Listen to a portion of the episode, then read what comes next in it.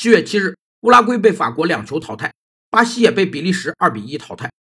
纵观两场比赛，缺少主力前锋卡瓦尼的乌拉圭进攻乏力，而巴西队顶替卡塞米罗出场的费尔南迪尼奥先是自摆乌龙，后又被卢卡库肆意突破，所以球队自身问题已为失败打下了基础。基于关系结构提出的约翰法则指出，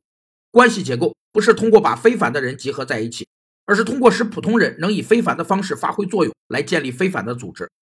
约翰法则认为，但凡成就大业的组织，必然对应一个非凡的关系结构，而所有如日中天的组织事业突然崩塌，也一定是关系结构内部链条出现裂化，最终导致整个组织彻底瓦解。